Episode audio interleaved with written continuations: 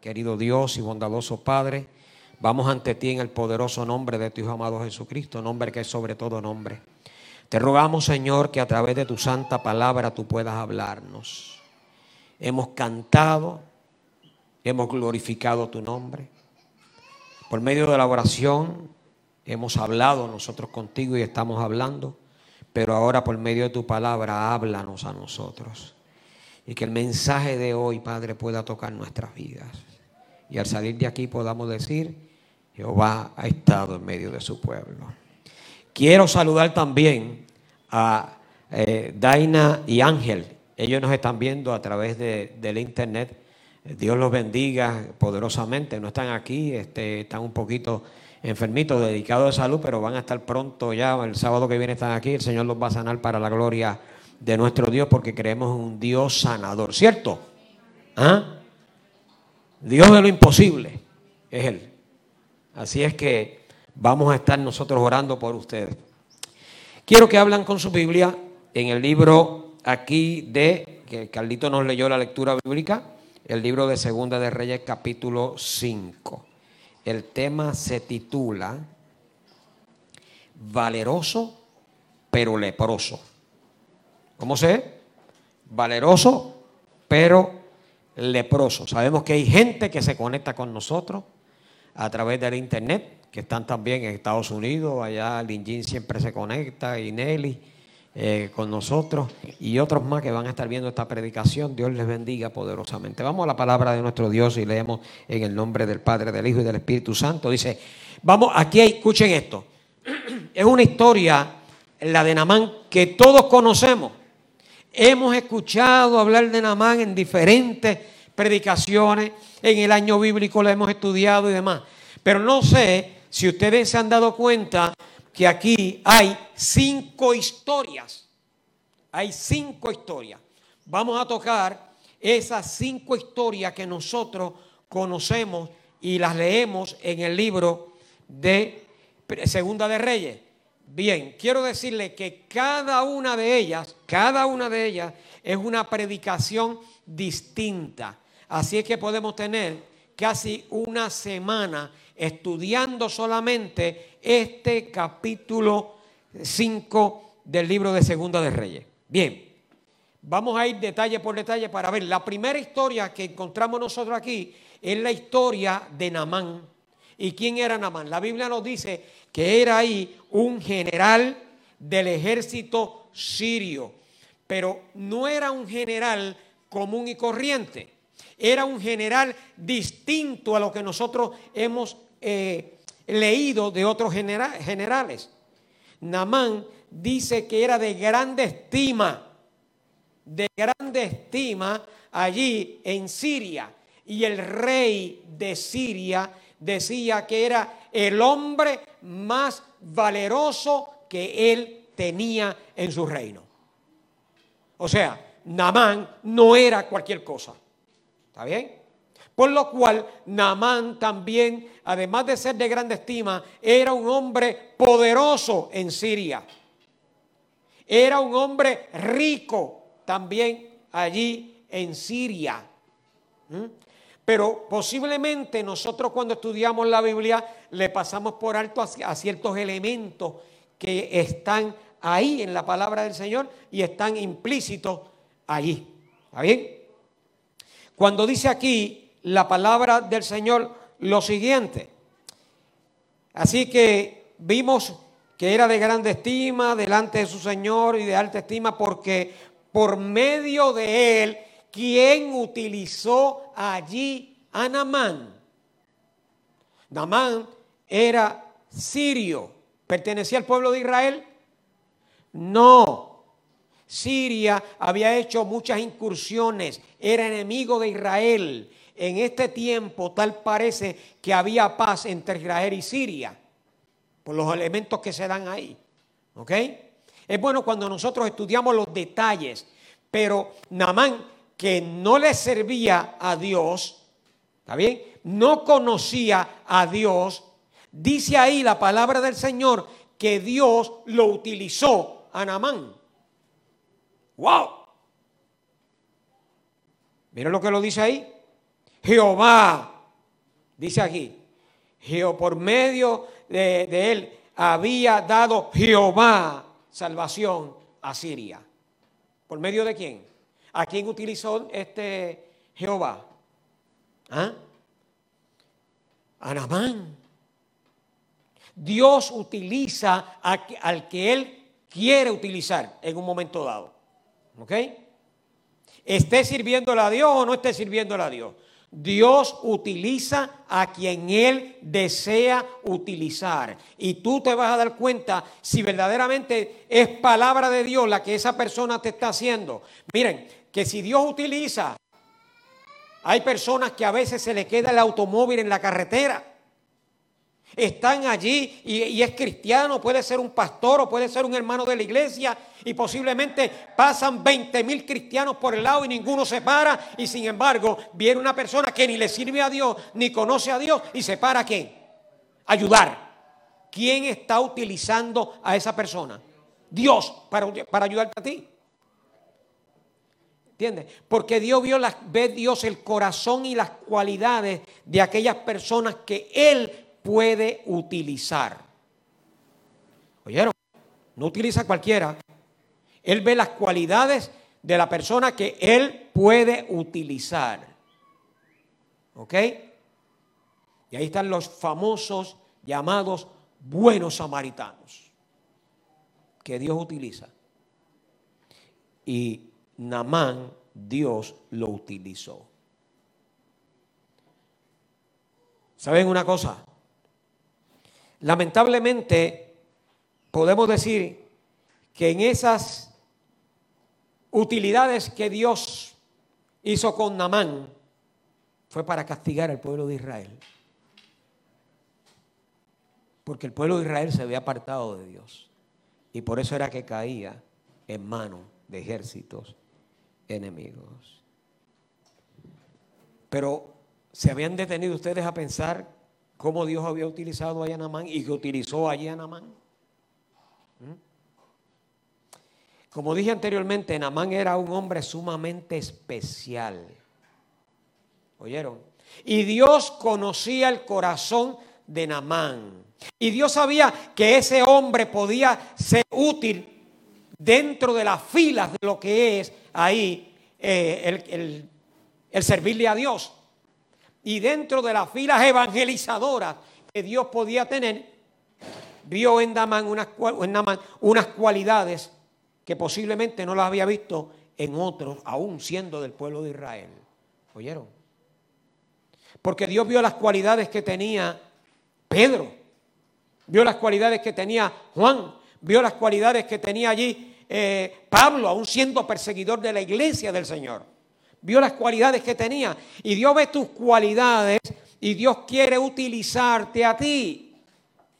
Hay veces que sentimos que Dios quiere utilizarnos y, sentimos también el llamado de Dios, pero nosotros a veces nos aguantamos, frenamos.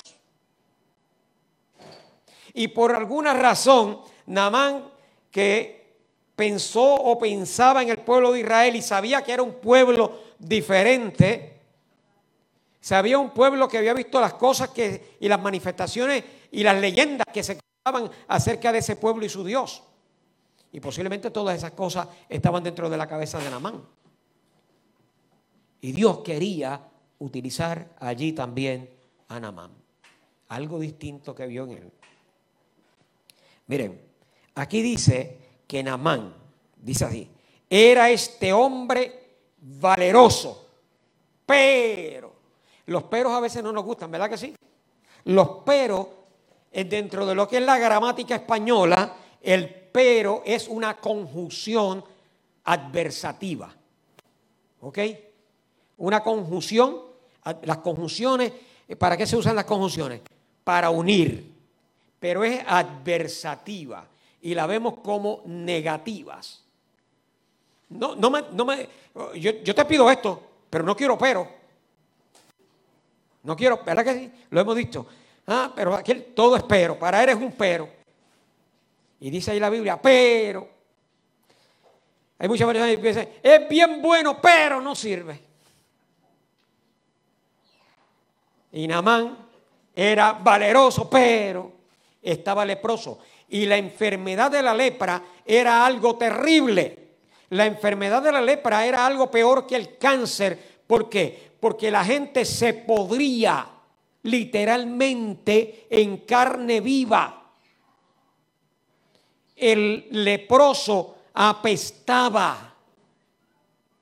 A veces los leprosos que estaba, eh, los sacaban fuera del pueblo, se, eh, no tenían los dedos, le faltaban los dedos, las extremidades, esas cosas, podrido y demás, porque de noche venían los ratones a comerse los dedos y la carne podrida de ellos ahí. Y como el leproso perdía toda la sensibilidad, toda sensibilidad en sus extremidades, ni cuenta se daba que se lo estaban comiendo ahí los ratones.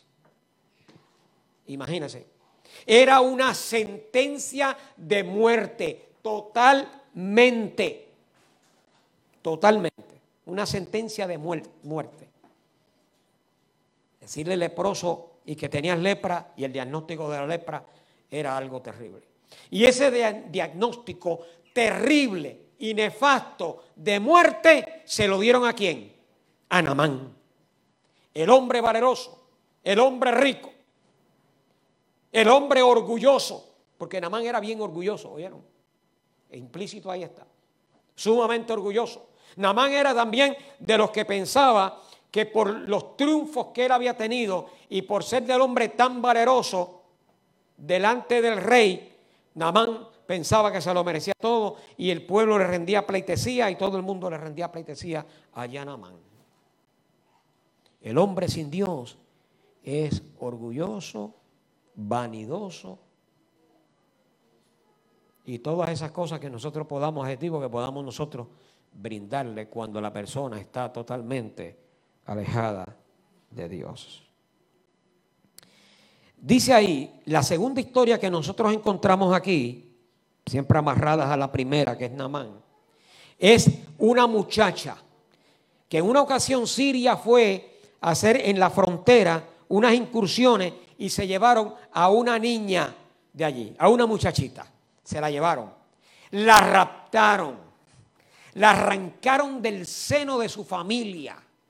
Así es que esa muchachita podía estar llena y, como dicen por ahí, harta de odio con relación a lo que eran los sirios, porque los sirios habían cogido y habían atacado a su nación, a su pueblo, a su gente, a su hogar. Y esta muchachita precisamente se la dieron allí a Namán y Namán la tenía en la casa de él. Dice que fue asignada ahí a la esposa de Namán. ¿Está bien? Esa niña.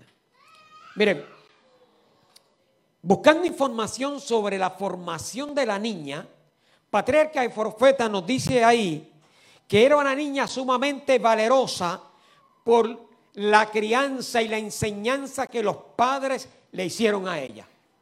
La formación del carácter de esa niña se formó bajo la dirección de sus padres. ¿Oyeron? ¿Por qué? Porque esa niña no se amargó allí porque esa niña no tomó odio contra Namán y contra su esposa y contra la gente que estaba allí.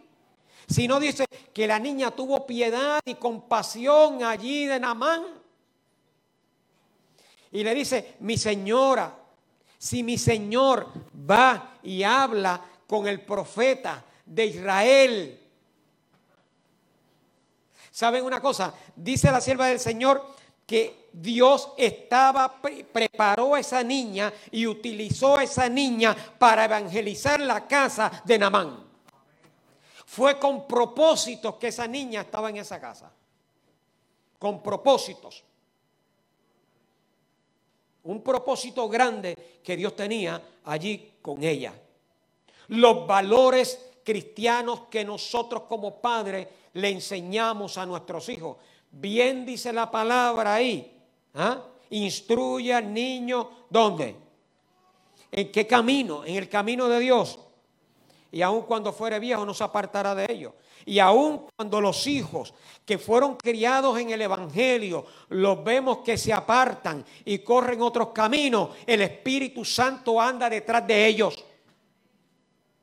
Y no son abandonados. Y en un momento dado Dios los traerá. Dios le tocará su corazón y le va a dar las oportunidades que ellos necesitan. Va a ser, como dicen, lo imposible y lo indecible, el espíritu para que se puedan salvar. Siempre dándole la decisión a ellos. Pero no son abandonados de Dios. Porque yo fui criado, educado, enseñado en la iglesia, y los principios nunca se me olvidaron, aún cuando me aparté de Dios, pero el Espíritu fue detrás de mí estuvo detrás de mí, Joel. No me dejó tranquilo. Y cuando, cuando el Señor me llamó, que fue bajo las circunstancias terribles, porque fue que me enfermé y me iba a morir. Era lo que me hacía falta para darme ese cantazo. Y yo decidí hacer pactos con el Señor y decir, Señor, si tú me sanas, te voy a servir por el resto de mi vida aquí estoy. Jamás pensé que me iba a utilizar y me iba a, llamar como ministro, como pastor. Pero el Señor lo hizo y estoy para hacer su voluntad. Es para que nosotros podamos hacer la voluntad. Así es que esa niña, con propósitos que Dios tenía, ella conocía a Dios y conocía la misericordia de Dios. ¿Oyeron? Porque la niña no le dijo allí a Namán, bueno, si tú te conviertes a Dios y si tú haces esto y si tú tomas aquello, Dios posiblemente te va a sanar, pero así como está no lo va a hacer. No, ella no le dijo eso, ella dijo, si va y ruega allí, conozco un Dios todopoderoso, a un Dios misericordioso, he visto los milagros del Señor, he visto cómo ha resucitado muertos y sanado enfermos, y si van allá, si va allí, el Señor lo va a sanar. Así, positivamente habló la niña. No dijo probablemente, sino dice la palabra del Señor y Él lo sanará. Gloria a Dios. ¿Qué convicciones tenía esa niña? Ahora, no era de los padres ambivalentes tampoco que ella tenía. No era de los padres que, bueno, Cosas peores hacen otros. Así que eso no es nada. No. Eran padres verticales, educadores, enseñando a, ahí a su niña, mostrando los caminos de Dios y siendo ejemplo para ella. Por eso la niña llegó a ser quien fue allí en Siria. Una evangelizadora. Y vamos a ver por qué. Dice ahí la palabra que cogiendo la historia de la niña, que es tremenda, ahora podemos coger la historia del rey Joram. Bueno, dice aquí la palabra del Señor, que Namán fue donde el rey y le dijo, mira, hay una niña allí que me ha dicho esto, me ha dicho así y así. No dice la historia, así y así. Dice la Biblia, le contó la historia completa. Y le dijo, el rey, ah, pues no hay, no hay problema, búsqueme acá un papel, que voy a hacer una carta. Ah, querido rey allí de Israel, Joram, ahí te envío a mi, siervo Namán para que tú lo sanes de la lepra que él tiene. Se fue. ¿A quién se lo refirió él? Para que fuera sano. Al rey. Cuando Joram cogió ahí la carta y leyó la carta, Joram dice allí, pero mira lo que este hombre ha hecho y lo que este hombre ha dicho. ¿Acaso soy yo Dios para quitar la vida o darle la vida a alguien?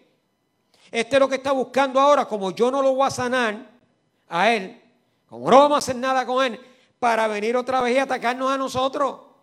Es lo que está buscando ocasión contra nosotros. El rey perdió ante esa carta, perdió la visualización que Dios quiere que tú y yo tengamos de él perdió totalmente la vista, puso eh, eh, su preocupación, puso allí su mirada en el problema nada más, pero no vio la solución al problema. No miró a Dios en el problema Joram.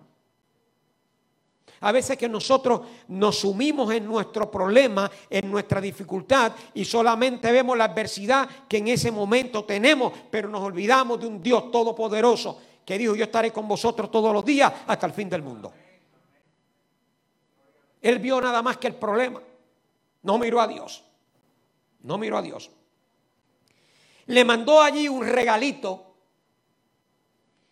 Que el regalito no lo aceptaron porque sabía que no podía. Y el regalito que le envió fue lo siguiente. Partió pues él, versículo 5, y llevando consigo diez talentos de plata y seis mil piezas de oro y diez mil mudas y diez, dice así, y diez mudas de vestido. ¿Ok? Cuando nosotros tomamos, ¿qué fue lo, el regalo que le envió allí? Había oro. Si nosotros sacamos lo que son esos eh, diez talentos de plata, los diez talentos de plata, a como está la plata hoy en día, tiene un valor de 314.918.65 dólares. ¡Wow! Eso es mucho dinero. ¿Qué tú crees? En plata, 314 mil y pico de dólares ahora mismo. Pero no se queda ahí. Dice que él envió ahí seis mil piezas de qué? De oro. A como está el oro, Junito, ¿tú sabes cuánto dinero le envió? Ahora mismo si vamos a cambiarlo. Cuatro millones trescientos mil seiscientos sesenta y cinco dólares.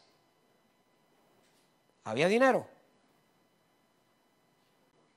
¿Quién tiene esa cantidad?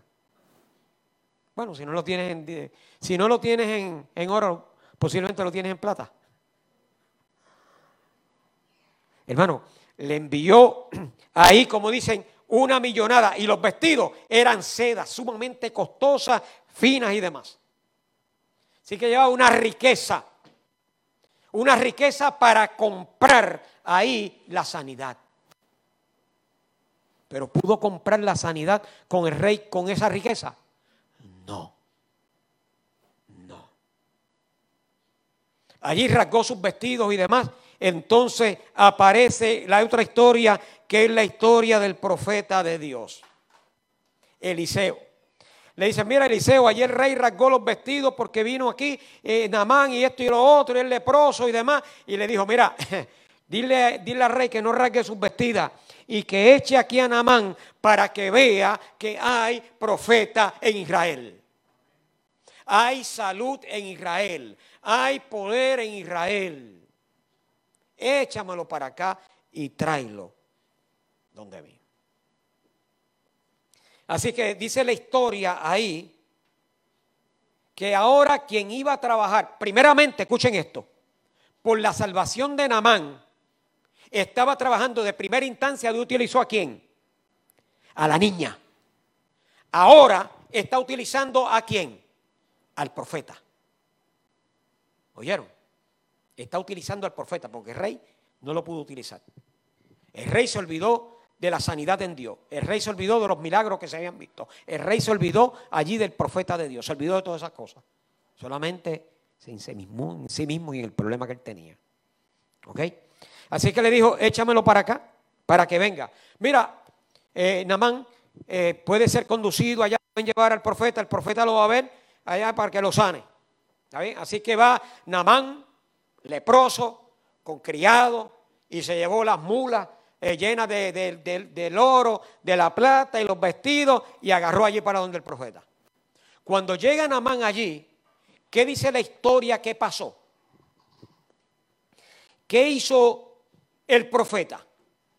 Dice la palabra del Señor que el profeta le dijo a su criado Jesse, ve y dile allá a Namán que se lave siete veces en el Jordán. Nada más. Nada más. Eso fue todo. Cuando sale Jesse y le dice, mira, mi Señor dice que vaya y te lave siete veces en el río Jordán. ¿Sabe lo que dice Namán? En serio. ¿Y dónde está él? No, él no salió, él está allá adentro y no salió. Que él no salió a recibirme al gran eh, general del ejército sirio, donde todo el mundo sale, hasta el rey de Israel salió ahí a recibirme. Dios estaba trabajando por medio de, de, él, del profeta, estaba trabajando en el orgullo, rompiendo el orgullo y el esquema que él tenía dentro de él, que se creía que se lo merecía todo, como muchas personas piensan que se lo merece todo.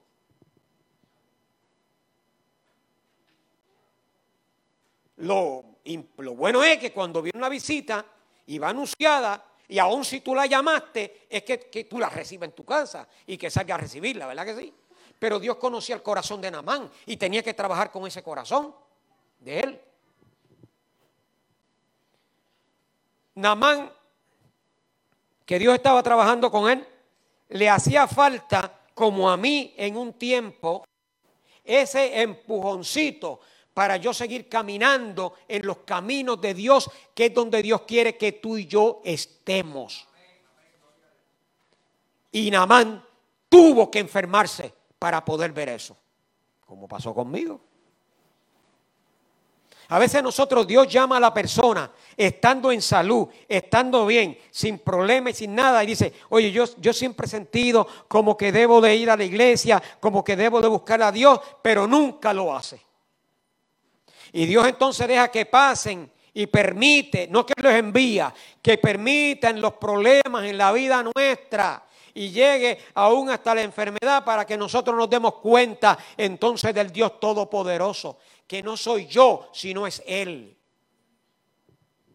Y eso Dios lo hace en su infinita misericordia para salvarnos. A veces las enfermedades cuando vienen es para salvación. Por la misericordia de Dios. ¿Cómo va a ser que la enfermedad que yo pueda tener, o que mi hijo, o que mi esposa, o que alguien pueda estar es para salvación? Bueno, para salvación tuya y para salvación también del que está enfermo. Soy testigo de esto. Soy testigo de, de todas estas cosas en mi propia vida. ¿Está bien? En mi propia vida.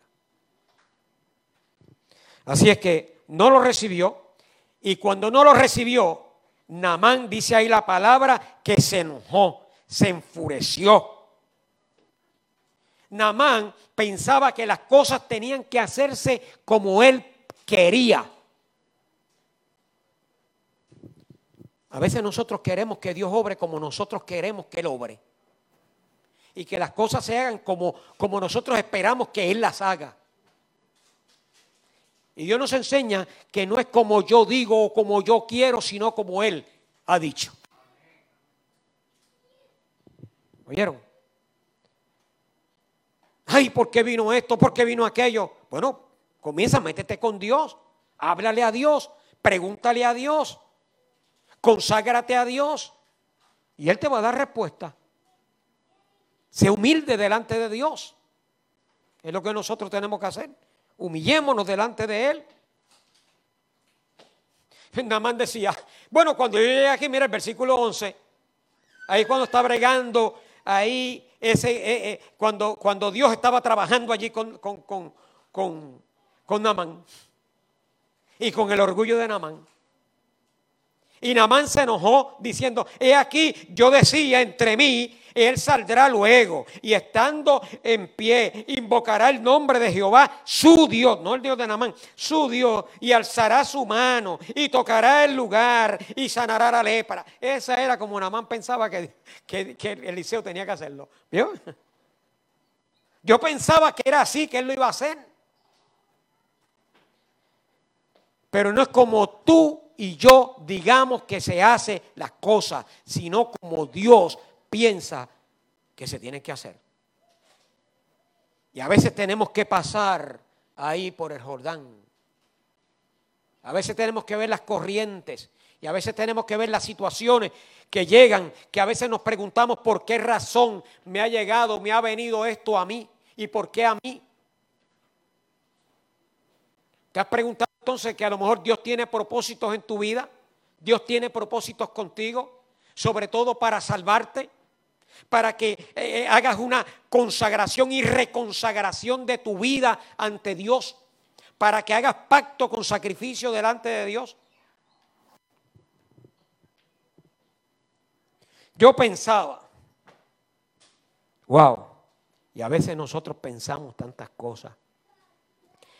Y a veces en, lo que pensamos estamos tan, tan y tan y tan equivocados. Tan equivocados. Oramos, oramos y no escuchamos la voz de Dios, no escuchamos nada. Y seguimos orando y orando. Y dice que cuando Dios está en silencio es cuando Él está trabajando.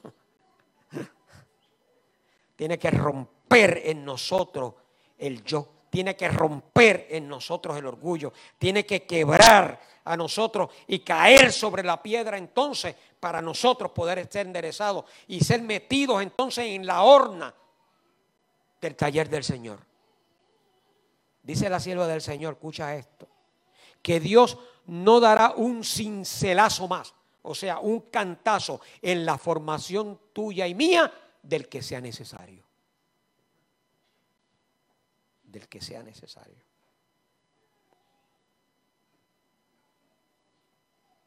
Yo pensaba. Y después viene y hace una comparación. Bueno, pero los ríos ahí que están allá en Damasco son mejores que el cochambroso río ese de Jordán, que ahora mismo está crecido, que ahora mismo tiene bache. ¿Ustedes han visto cuando el río se mete en la playa? Y vemos ahí detrás de la clínica Susoni, desde el fuerte el muelle, que a veces se pone un bache completo allí. Cuando llueve mucho allá en Utuado, baja, baja esas corrientes por ahí arrancando bache y demás y lo trae. Pues el río Jordán estaba en esa condición.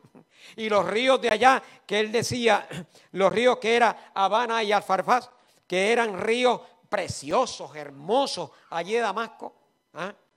no son mejores que el río Jordán. Así lo dijo él, que, que dice así, que todas las aguas de Israel. Hermano, pero Dios te quiere llevar a Israel. Dios te quiere llevar donde Él quiere para romper tus esquemas y tus cosas para ponerte a Él dentro de su corazón. Para que tú y yo podamos ser humildes. ¿Está bien? Dios ahí nos, nos lleva y nos conduce la solución y la medicina de él. Él decía, la medicina mía podía estar allá en Damasco.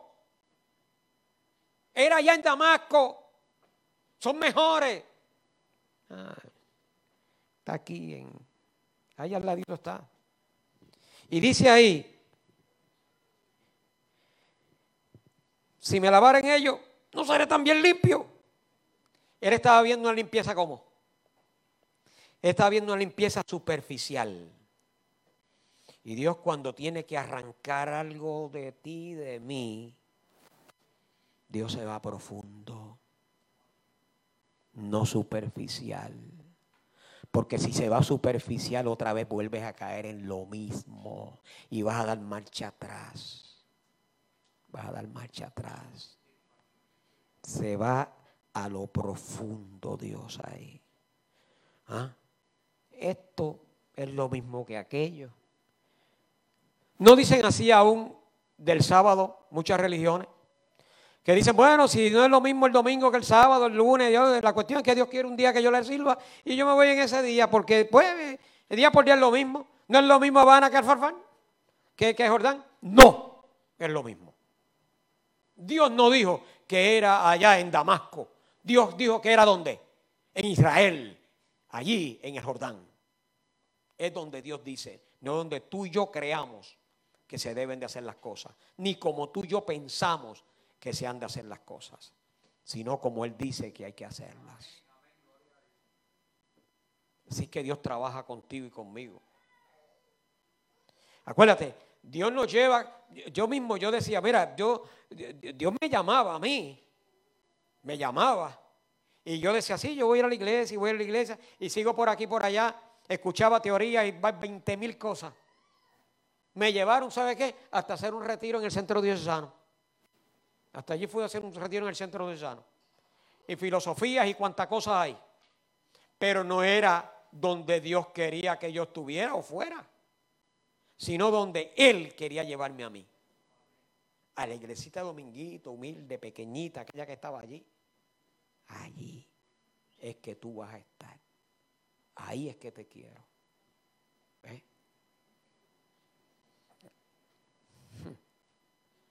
Y dice ahí que después que él hace esa analogía, Namán se fue enojado. ¿Y saben para dónde iba Namán? ¿Ah? Para su casa. Suerte que Dios tiene personas también ahí. ¿Ah? Las otras personas que Dios estaba utilizando, ¿a quién era ahora? A los siervos de Namán. Eh, párese mi señor aquí, mi padre, párese aquí. No, mira, si, él no, si no te hubiese dicho al esto, tú lo hubieses hecho. Pero si lo que te dijo nada más fue que te lavaras ahí en el... Inténtalo. Y no que te sumergieras ni te zambulleras una sola vez, ¿ah? sino que te zambulleras allí. ¿Cuántas veces? Siete veces. No era una.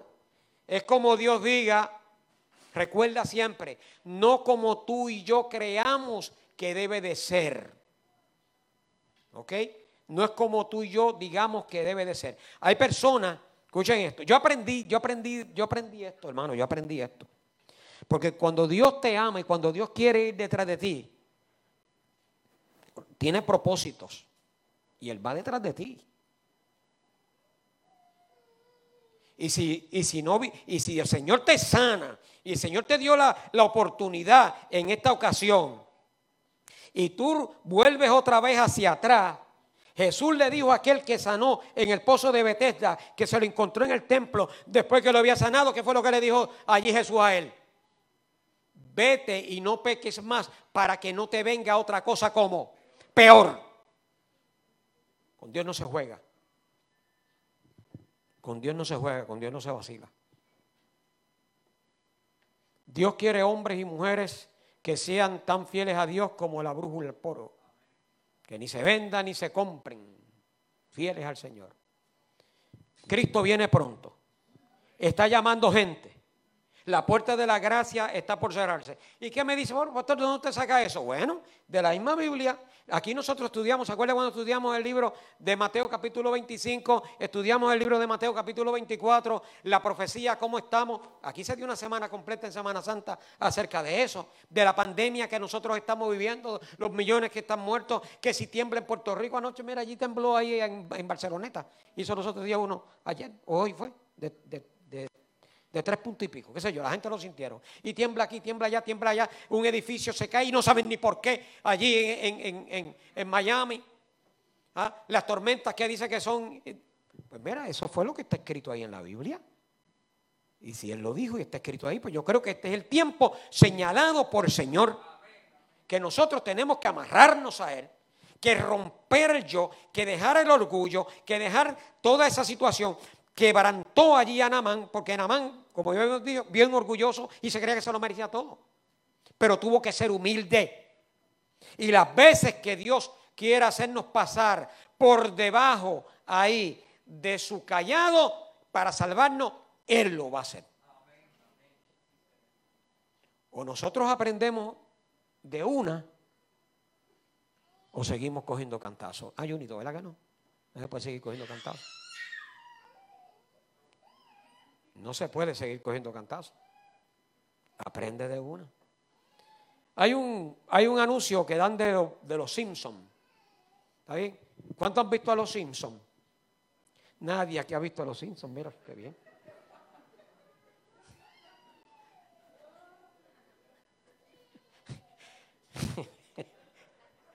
No le digo algo porque yo los quiero mucho, ¿está bien? Y ponen a Bart Simpson. Ponen a un ratón, un ratoncito metiéndose por un lado a buscar un queso y le da un cantacito de corriente al ratón y el ratón coge y se va para otro lado. ya, aprendió que allí no. ¿Está bien? Pero Bart Simpson, cuando va a coger, le pone una galleta y tiene también el corriente, hace y, sigue intentando y sigue electrocutándose. Hay personas que hacen así lo mismo, como el gato que yo tengo allí en casa. Y nosotros no podemos ser así. Aprendemos de una. Si Dios quiere salvarte, dime. ¿No es bueno que te entregue de alma, vida y corazón ante Dios a servirle? ¿Ah? Tremendo. Así es que vemos aquí que la palabra del Señor nos dice allí, escuchen esto, la palabra de Dios nos dice allí que Namán entonces fue al río allá y se zambulló la primera vez y salió como limpio, leproso y sucio. Y volvió y zambulló la segunda y seguía leproso y no hay cambio, no hay nada. No, acuérdate que son siete y seguía zambullando hasta la séptima vez porque es como Dios dice y no como nosotros querramos que deben de hacerse las cosas. Y a la séptima vez, según le dijo, dice que Namán salió como limpio, sano totalmente, porque hizo lo que Dios dijo que tenía que hacer. Era el jaque mate y la conversión allí de Namán.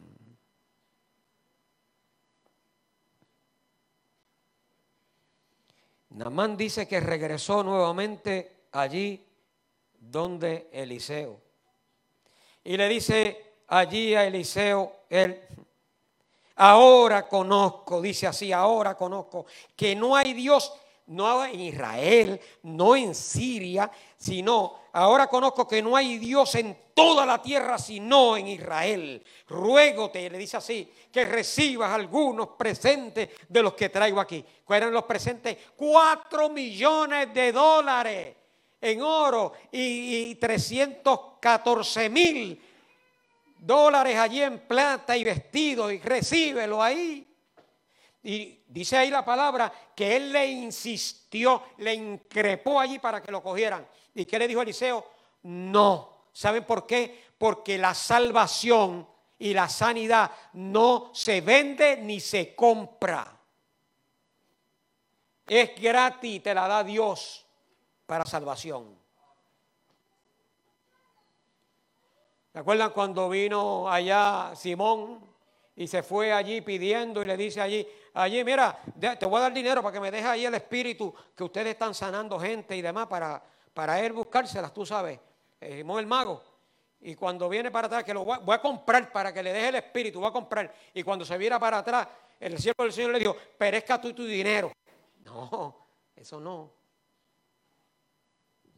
No. No es dame esto y yo te doy aquello. No. El Señor te dice, dame, hijo mío, tu corazón. Él se va a encargar de lo demás. ¿Cuándo? Cuando Él diga. ¿Cómo? Como Él diga. Solamente tú y yo humillarnos delante de Él. Y dice ahí que no le recibió nada. Se convirtió tanto y tanto el corazón ahí de Namán que le dice, yo le serviré a Jehová por el resto de mi vida. Y a Rimón, que es el Dios que tiene allí los asirios, jamás vuelvo allí a rendirle ni a, ni hacerle sacrificio. Solamente sacrificaré a Jehová, el Dios Todopoderoso, Dios de Israel. Una conversión completa. Pero viene y le dice allí él, un hombre de sincero corazón y de, y de profundos principios, Namán, le dice allí a, Eliseo, le dice, mira, yo voy ahora, el rey de Siria se apoya en mí cuando él va a rendirle culto allí a Rimón. Por favor, ruego lo siguiente, que cuando yo vaya allí al altar con él de Rimón y el rey me haga también allí arrodillarnos y yo me arrodille, el pensamiento de él va a estar puesto en Dios Todopoderoso y no en Rimón. Por si acaso vienen chismosos a decirte que yo estaba por allá. ¿Está bien? Pero mi corazón está convertido al Dios Todopoderoso. Así le dijo. El profeta ni lo aprobó ni lo desaprobó. Solamente le dijo, ven paz. ¿Saben por qué? Porque quien juzga entre tú es Dios, no nadie. A mí no me toca juzgarte a ti. Si tú haces las cosas bien o no las haces bien. Yo soy el pastor de la iglesia. Yo nunca he tenido que llamarle la atención a ninguno de ustedes por algo, ¿no? Dios me mandó a predicar la palabra. Punto. A que los siervos del Señor que están sentados aquí todos analicen la palabra que Dios le ha traído en ese momento. Pero el que escoge eres tú. Delante de ti he puesto la vida y la muerte, la bendición y la maldición. Escoge tú para que vivas tú y tu descendencia. Eso es lo que hace el Señor. Que hay que hacer una reforma en nuestras vidas. ¿Qué crees? Si tú haces un análisis tuyo, retrospectivo, y ahora mismo te colocas y piensas cómo yo estoy delante del Dios Todopoderoso. ¿Necesitas una reforma en tu vida?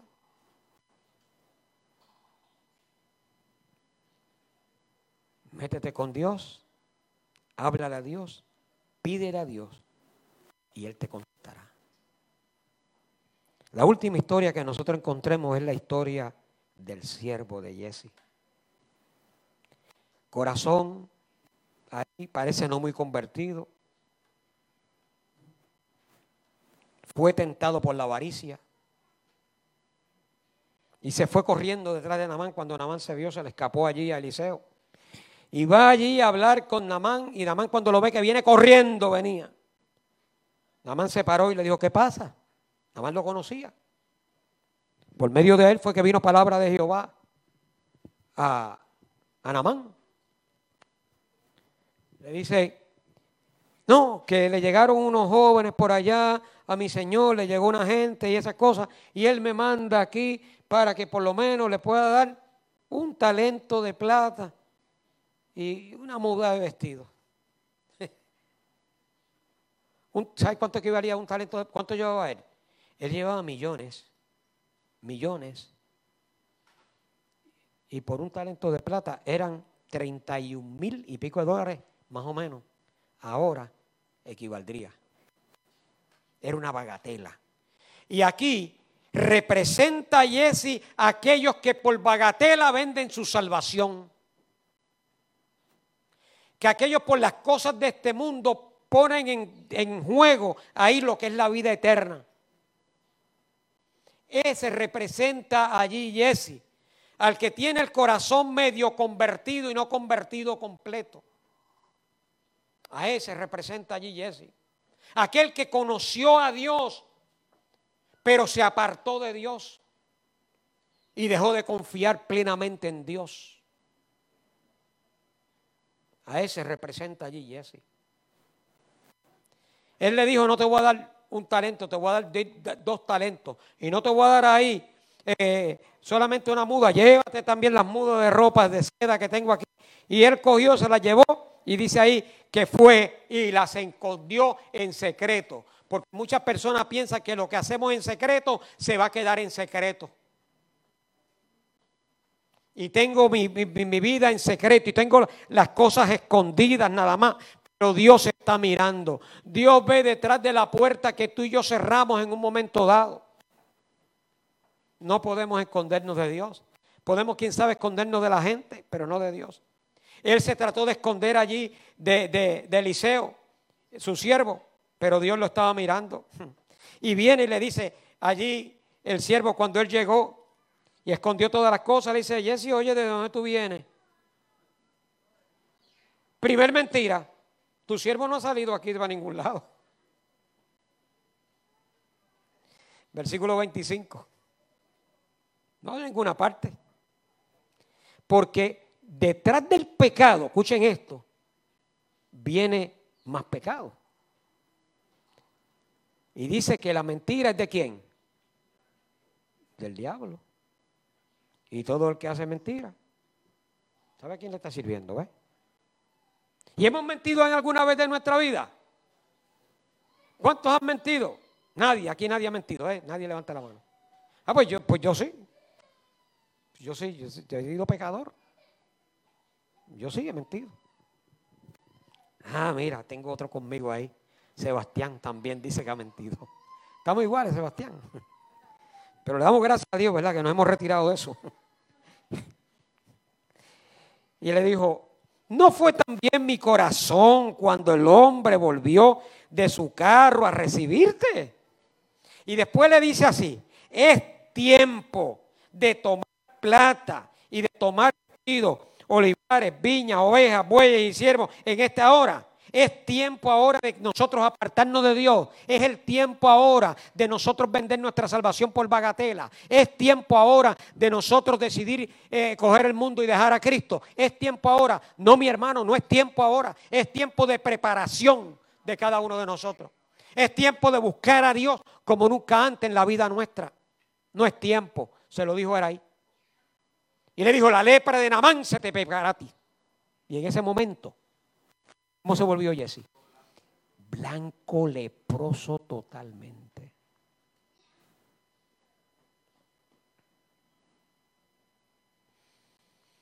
Dice por acá Pepe que ha gastado su juventud, dice ha gastado su juventud en hacer dinero.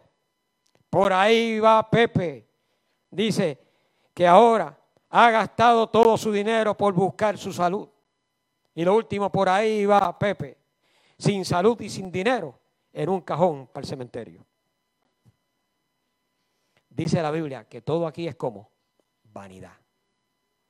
Todo es vanidad. Vanidad de vanidad, dijo el profeta.